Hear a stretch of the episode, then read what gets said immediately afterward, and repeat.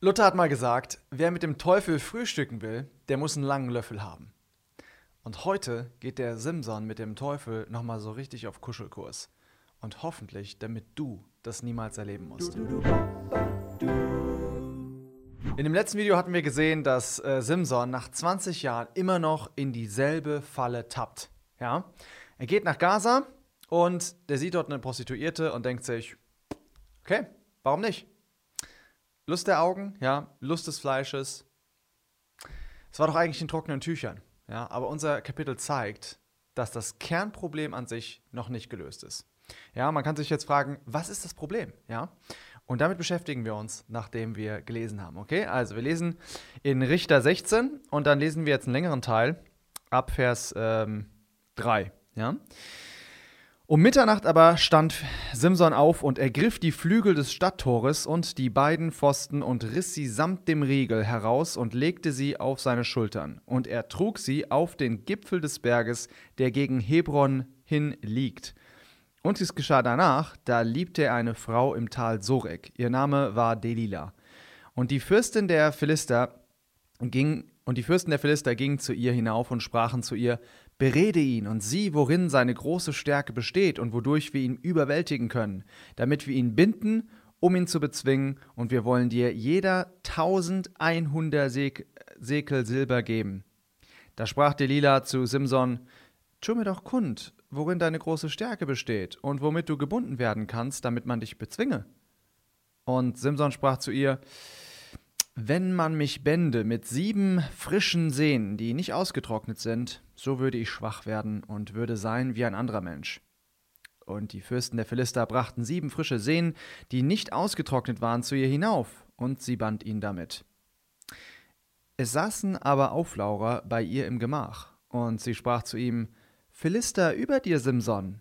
Da zerriss er die Sehnen, wie eine Schnur aus Werk zerreißt, wenn sie Feuer riecht und seine Stärke wurde nicht bekannt. Da sprach Delilah zu Simson: Siehe, du hast mich getäuscht und Lügen zu mir geredet.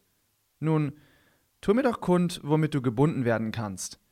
Und er sprach zu ihr: Wenn man mich festbände mit neuen Stricken, mit denen keine Arbeit geschehen ist, so würde ich schwach werden und würde sein wie ein anderer Mensch.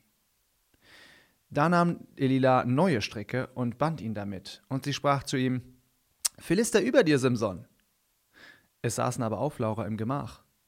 Und er riss sie von seinen Armen wie einen Faden. Da sprach die Lila zu Simson: Bisher hast du mich getäuscht und Lügen zu mir geredet. Tu mir kund, womit du gebunden werden kannst. Und er sprach zu ihr: Wenn du sieben Flechten meines Hauptes mit dem Gewebe verwebst. Und sie heftete sie mit dem Pflock und sprach zu ihm: Philister über dir, Simson! Da wachte er auf von seinem Schlaf und riss den Webeflock und das Gewebe heraus. Da sprach sie zu ihr: Wie kannst du mir sagen, ich hab dich lieb und dein Herz ist doch nicht mit mir? Nun hast du mich dreimal getäuscht und mir nicht kundgetan, worin deine große Stärke besteht. Und es geschah, als sie ihn alle Tage mit ihren Worten drängte und ihn plagte, da wurde seine Seele sterbensmatt und er tat ihr sein Geheimnis kund. Und er sprach zu ihr, Kein Schermesser ist auf mein Haupt gekommen, denn ein Nasir Gottes bin ich, von Mutterleibe an. Wenn ich geschoren würde, so würde meine Stärke von mir weichen, und ich würde schwach werden und würde sein wie alle Menschen. Und als Delilah sah, dass er ihr sein Geheimnis kundgetan hatte, da sandte sie hin und rief die Fürsten der Philister und sprach: Kommt, Diesmal herauf, denn er hat mir sein ganzes Herz kundgetan. Und die Fürsten der Philister kamen zu ihr hinauf und brachten das Geld mit sich.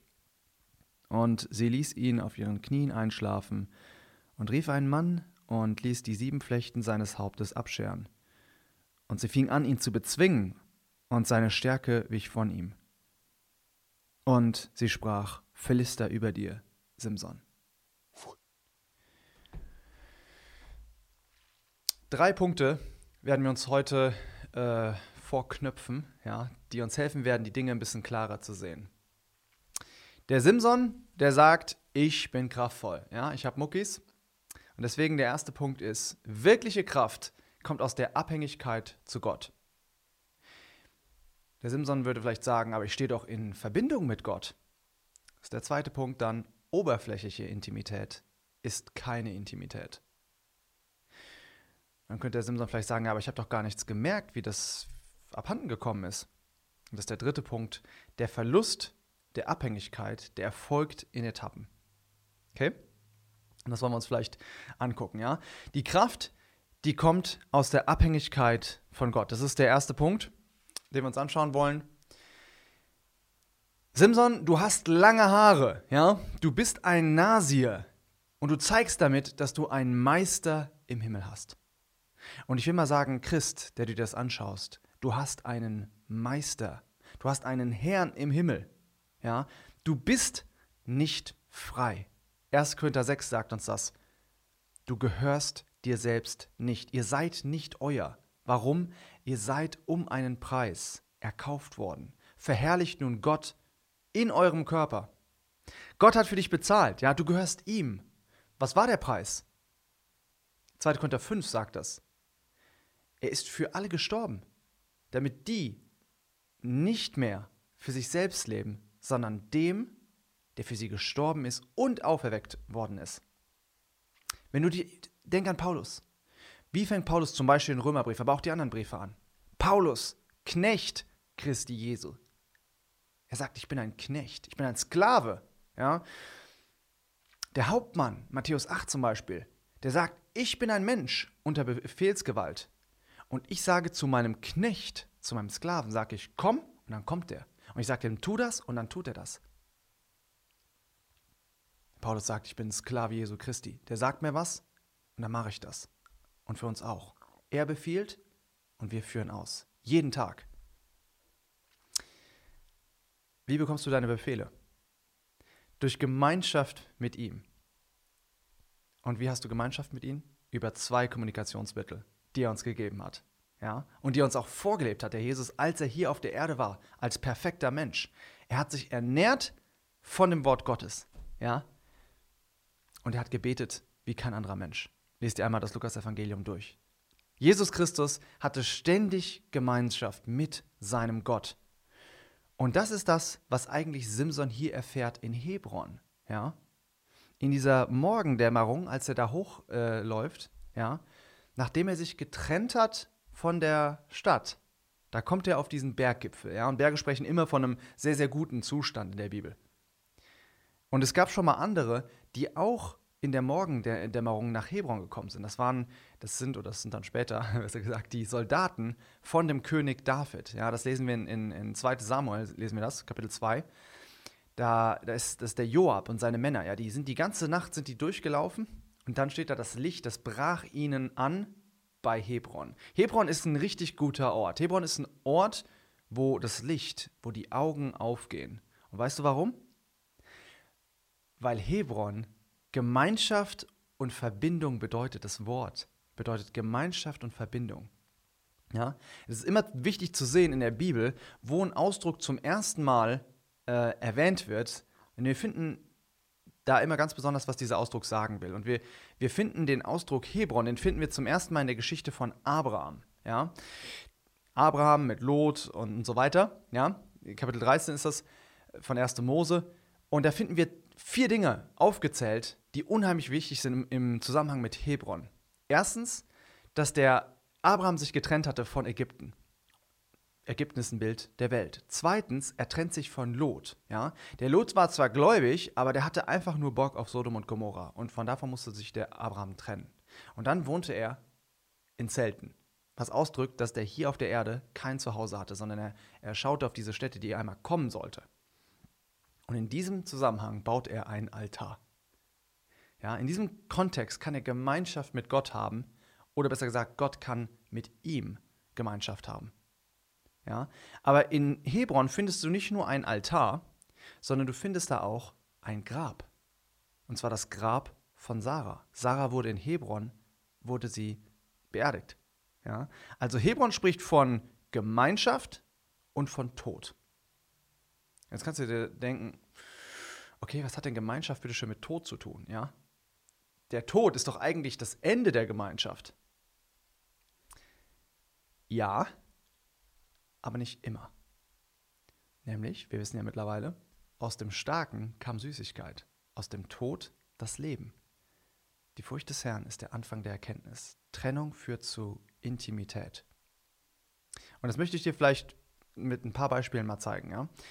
Wir hatten schon 1. Mose 13, ja, der Abraham, der trennt sich von Ägypten und auch von dem Lot. Was ist das Resultat? Er hat Gemeinschaft mit Gott und Anbetung ist da. Dann gibt es diese andere Geschichte in Johannes 9, da ist es diese Geschichte von einem Blindgeborenen. Was passiert? Der bezeugt Jesus, wird aus der Synagoge rausgekickt. Trennung. Was passiert? Jesus findet ihn und dann kann er sich in diesem abgesonderten Zustand, kann er sich ihm offenbaren. Resultat, Gemeinschaft und Anbetung. Ja? Er wirft sich vor ihm nieder. Apostelgeschichte 19. Die Epheser, ja, die verbrennen ihr ganzes religiöses Klimbim. Resultat, überströmender Segen. Ja? Das Wort wächst und nimmt Überhand. Was bedeutet das für uns? 2. Korinther 6, wir hatten den Vers schon mal. Aber geht aus ihrer Mitte hinaus und sondert euch ab, ja, sagt uns der Herr, und rührt Unreines nicht an, Furcht des Herrn. Resultat, und ich werde euch aufnehmen und ich werde euch zum Vater sein. Siehst du was? Die Furcht des Herrn, ja, das Trennen vom Bösen, das führt dich in die Gegenwart des Heiligen. Denkst du dir, okay? Bibel lesen? Ja und nein. Du musst die Bibel in der Furcht des Herrn lesen. Denn wenn du dich nicht trennst vom Bösen und dann Bibel liest, dann wirst du genauso wie die Pharisäer. Ja, super viel Wissen, aber keine Beziehung zu dem wahren Gott. Und dasselbe gilt auch für das Gebet. Ja? Also beten an sich ist nicht automatisch richtig. Und das mag jetzt vielleicht ein bisschen komisch klingen, ja, für den einen oder anderen, ist aber so.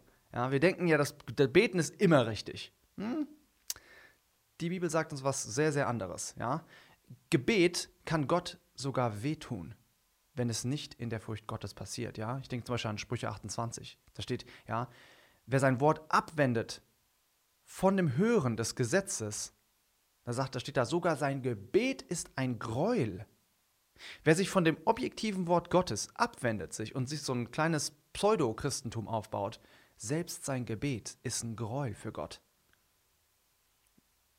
Aber es tut Gott nicht nur weh, sondern er hasst es auch. Ja? Und das ist diese bekannte Stelle, die wir in, in, in, im Jesaja haben, ja? also Jesaja 1. Möchte ich mal vorlesen, eine sehr, sehr klare Stelle. Ja? Ähm, ich denke, die für uns auch sehr wichtig ist. Jesaja 1, Vers 10, da steht: Hört das Wort des Herrn, Vorsteher von Sodom. Das ist nicht an Sodom geschrieben, ja, das ist äh, da an Israel geschrieben. Horcht auf das Gesetz unseres Gottes, Volk von Gomorra. Spricht wieder zu Israel. Wozu soll mir die Menge eurer Schlachtopfer, spricht der Herr? Ich habe Brandopfer von Widdern und das Fett der Mastkälber satt. Und Blut von Stieren und Lämmern und jungen Böcken habe ich kein Wohlgefallen. Wenn ihr kommt, um vor meinem Angesicht zu erscheinen, wer hat euch dies von eurer Hand gefordert, meine Vorhöfe zu zertreten? Bringt keine wertlose Opfergabe mehr, Räucherwerk ist mir ein Greuel. Neumond und Sabbat, das Berufen von Versammlungen, Frevel und Festversammlungen kann ich nicht ertragen. Eure Neumonde und eure Festzeiten hasst meine Seele. Sie sind mir zur Last geworden, ich bin des Tragens müde. Und wenn ihr eure Hände ausbreitet, verhülle ich meine Augen vor euch. Selbst wenn ihr das Gebet vermehrt, höre ich nicht. Eure Hände sind voll Blut. Wascht euch, reinigt euch, schafft mir die Schlechtigkeit eurer Handlung aus den Augen. Hört auf, Böses zu tun. Lernt Gutes zu tun. Das ist alles die Furcht des Herrn, ja. Das ist genau das. Das Böse lassen, das Gute tun. Trachtet nach Recht, leitet den Bedrückten, verschafft Recht der Witwe, führt die Rechtssache der Witwe. Ohne Gottesfurcht hört Gott nicht mehr zu. Was sagt denn der Blinde in, in, in Johannes 9? Der besser sehen konnte noch als die, die, die wirklich Sehenden. Er hat, er hat doch meine Augen aufgetan. Ihr seid alle gegen den. Der hat doch meine Augen aufgetan. Wir wissen, dass Gott Sünder nicht hört, sondern wenn jemand gottesfürchtig ist und seinen Willen tut, nicht kennt, tut, den hört er. Ja, Jakobus 4 sagt das Gleiche. Ihr bittet und empfangt nichts, weil ihr übel bittet, damit ihr es in euren Begierden vergeudet. Ihr Ehebrecherin, wisst ihr nicht, dass die Freundschaft der Welt Feindschaft gegen Gott ist? Wer nun irgendein Freund der Welt sein will, erweist sich als Feind Gottes. Das ist eine sehr klare Sprache, auch für die heutige Zeit. Und ich höre jetzt die Leute sagen, ja, es ist, ein, ist schon ein bisschen extrem. Ja, es ist ja auch eine Art und Weise, äh, die Bibel auszulegen. Wo ist denn da, wo ist denn da das Auslegungsproblem? Äh, ja? Bei, bei welchem Wort hakt es denn? Begierden. Ehebrecherin, ja, Freundschaft, Welt, Feindschaft, Gott. Welches Wort ist denn zu kompliziert? Was ist denn nicht klar? Die Bibel ist total klar. Wir möchten sie nur nicht tun. Warum? Weil es uns einfach erstmal etwas kostet. Der Abraham, der musste erstmal schauen, wie sein Schwager, ja, in diese wohlbewässerten Ebenen da von, von Sodom ging. Und der blieb auf seinem wüstigen kleinen Hügel sitzen. Der Blindgeborene, der wurde verstoßen von seiner Family und von seiner Community. Die Epheser, die haben, als sie die ganzen Zaubereien da äh, verbrannt haben, da haben die ihre komplette Identität verloren. Und einen Riesenwert, ja, irgendwas im siebenstelligen Bereich. Heiligkeit kostet was. Und das weiß die Welt auch. Die bietet, im Fall von dem, von dem, äh, von dem äh, Richter Simson, ja, da bietet sie 5500 Sekel Silber, eine Unmenge. 1100 äh, pro ähm, Fürst. Und die hatten fünf Fürsten. Es ist enorm, ja, was, aber die, die Welt, die weiß, was deine Heiligkeit wert ist. Ja. Aber solange der, solange der Simson, solange der in Hebron ist, ja, da kann die Welt ihm nichts anhaben. Ja, wir lesen es zum Beispiel in Sprüche 14, hatten wir sehr viel auch gesagt die Woche. Ja. In der Furcht des Herrn ist starkes Vertrauen und seine Kinder, die haben eine Furcht, eine Zuflucht. Ja, der Vers geht auch noch weiter. Die Furcht des Herrn ist eine Quelle des Lebens, um den Fallstricken des Todes zu entgehen. Simson. Warum ist das so? Weil der Engel des Herrn sich um die herum lagert, die ihn fürchten. Ja, aber jetzt kommt der zweite Punkt. Was hat mir gesagt? Oberflächlichkeit, ja? Oberflächliche Intimität ist keine Intimität. War der Simson denn wirklich in Hebron gewesen? Das ist vielleicht der Clou hier, ja? Der war nah dran gewesen, aber nicht wirklich da. Der war auf dem Gipfel des Berges gewesen, der gegen Hebron hin liegt, ja? Der sah also Hebron, aber der hielt sich nicht darin auf. Und meine Frage ist an dich, weißt du, bist du gerade in Hebron? Spiegelt dein Leben wieder, dass du in ständiger Gemeinschaft mit Gott bist? Dein Bibellesen, ja, dein Gebetsleben. Schwimmst du wirklich in dem Wort und bist du kontinuierlich am Beten?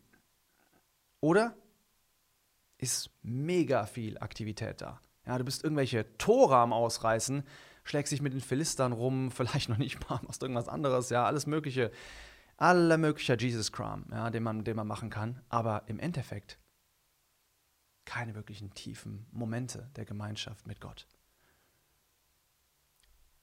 Wann hast du das letzte Mal in der Gegenwart Gottes vor Freude oder vor Schmerzen geweint? Wann, wann hattest du den letzten Augenblick, ja, diesen Anblick auf den Himmel, wo du zum Himmel geschaut hast, ja, und hast mit dem Geist zusammen gesagt, komm, Herr Jesus.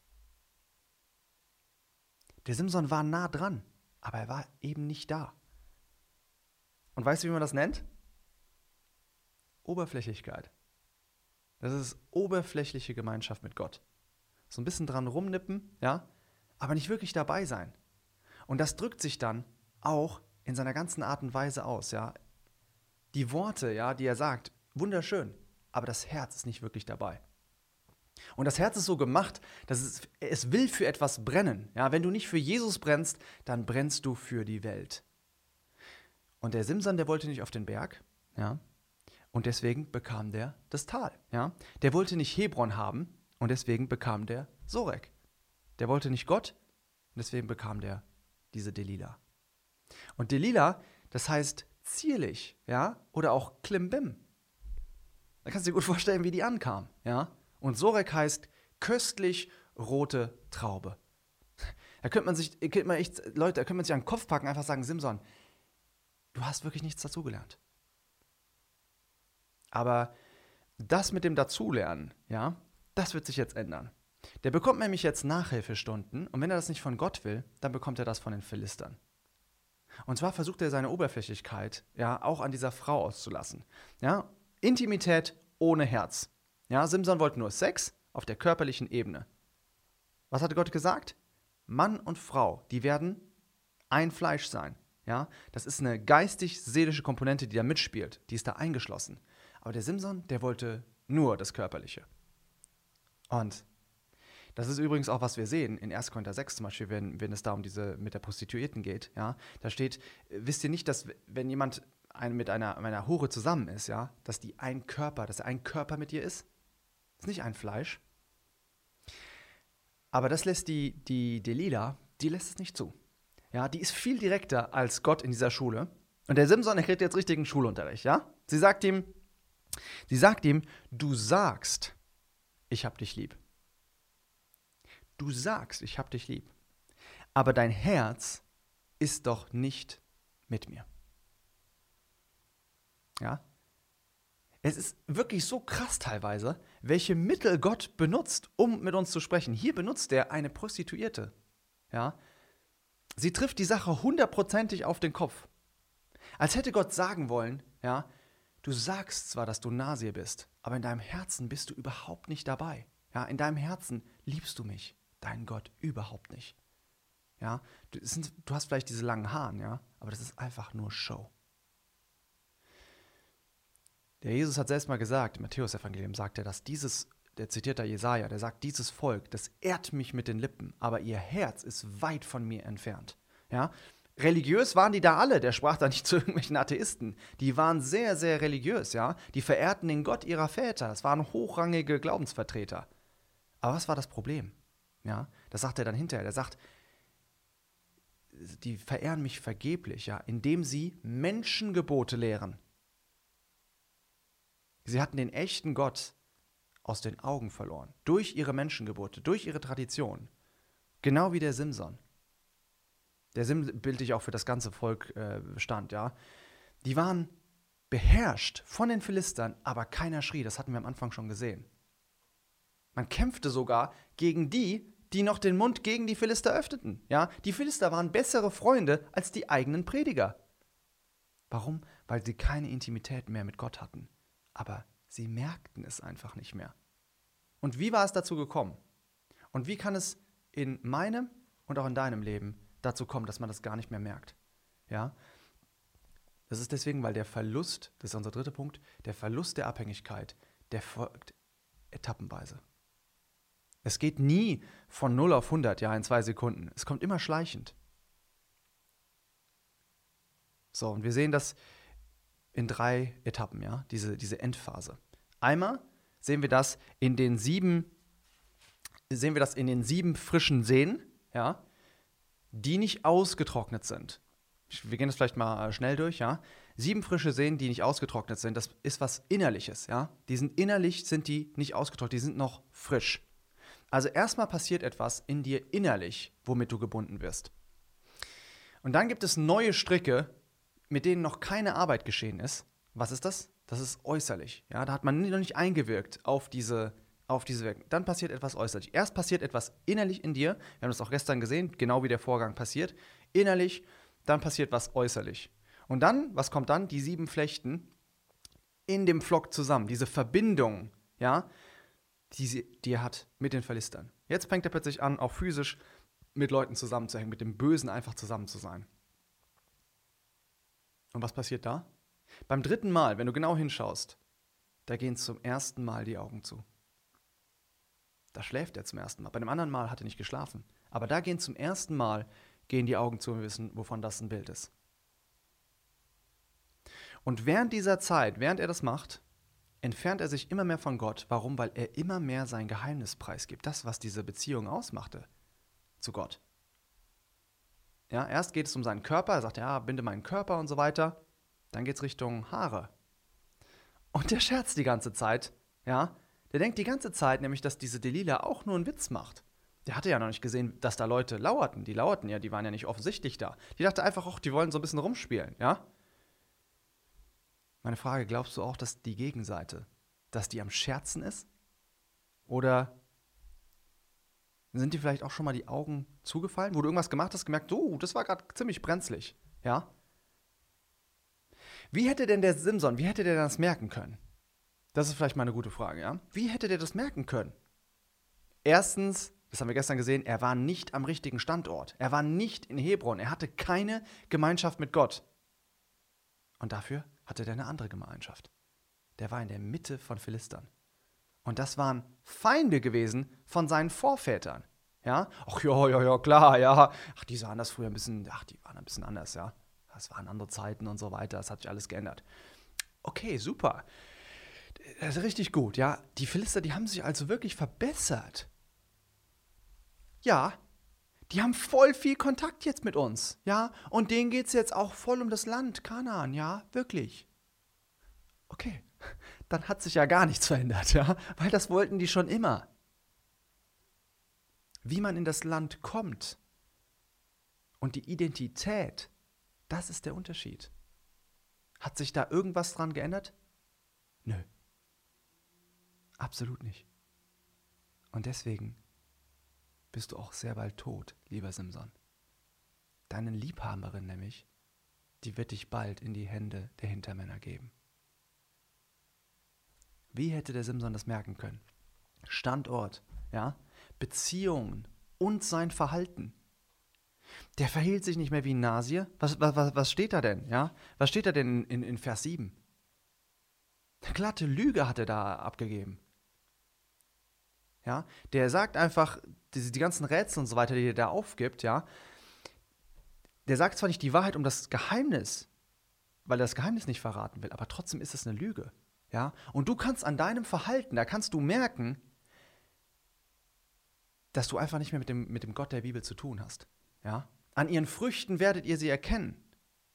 Du kannst an dem, was du machst, kannst du erkennen, dass du keine Intimität mehr mit dem wahren Gott hast. Ja? Egal welche Ausreden du, du benutzt, ja, du musst zugeben, dass du dich verändert hast von vor drei, vier, fünf Jahren. Und was hat diese Veränderung bewogen? Das Wort Gottes? Ja, weil du den Epheserbrief gelesen hast oder weil du Kolosserbrief gelesen hast? Oder ist es vielleicht doch dein Freundeskreis oder dieses System, wo du dich angeschlossen hast, zumindest schon mal im Kopf? Oder bestimmte Serien, bestimmte Sachen, die du konsumierst hast? Der Simson, der fing an zu lügen. Ja. Warum? Weil der auf der einen Seite wollte der sein Nazireatum bewahren. Natürlich, ich will ja doch ein Schäfchen von mit dem Herrn Jesus bleiben, ja. Aber auf der anderen Seite wollte der einfach auch knallhart mit Philistern Kontakt haben, ja. Da will man die Reichweite, da will man, ja, da will man weiter. Wie viele Prediger, ja, gibt's heute, die nicht die Wahrheit sagen in bestimmten Foren, weil sie soziale und ekklesiastische Vorteile davon haben. Wo sie genau wissen, das weiß man einfach, man weiß ja, was die geschrieben haben, man weiß genau, was die denken. Aber in bestimmten Foren, zip. Und nicht mal einfach nur so, nicht mal einfach mal einmal strategisch sein oder sowas, sondern kontinuierlich. Wo man einfach mit eklatanten Bösen zusammenbleibt, weil man das hier einfach nicht bringen kann, ja? Jetzt zu sagen, dass die Bibel sagt es aber anders oder irgendwie sowas. Klar, dann wäre man nämlich wieder zurück in der konservativen Schmuddelecke, ja, aus der man ja auf jeden Preis, um jeden Preis raus will. Ja, Absonderung in Laodicea hat einen sehr hohen Preis. Du wirst nämlich einfach ausgegrenzt. Du bist so gut wie tot. Aber ein Vorteil, ja, hat es trotzdem. Du hast Frieden in der Seele. Und das hatte der Simson absolut nicht. Ja, bei seinen Philistern. Das hatte der nicht. Der wäre am liebsten gestorben. Der war so unruhig, ja. Und der hatte diesen ganze, dieses ganze Kompromissleben und so weiter, das hatte der so dermaßen satt. Ich möchte dir einfach folgende Frage stellen, ja? Hat Gottes Geist nicht ganz klar in der Vergangenheit zu dir gesprochen? Sind dir vielleicht schon mal die Augen zugefallen? Ist es für dich vielleicht der letzte Wake-up-Call. Vielleicht geht es genau um diese Sache, ja? Die Philister, das ist ganz interessant, die dachten, die könnten den Simson mit Stricken bezwingen, also mit etwas, was sie ihm hinzufügen, mit Addition. Aber weißt du, wie der Simson gefallen ist? Durch Substraktion, ja, durch das Wegnehmen. Wenn du in Christus bist, ja, wenn du in Hebron bist, dann kannst du den Kampf nicht verlieren, ja? Warum? Die Tür ist von außen verschlossen. Aber du kannst die Tür von innen öffnen. Und ich bitte dich wirklich nochmal, spiel nicht mit dem Feuer.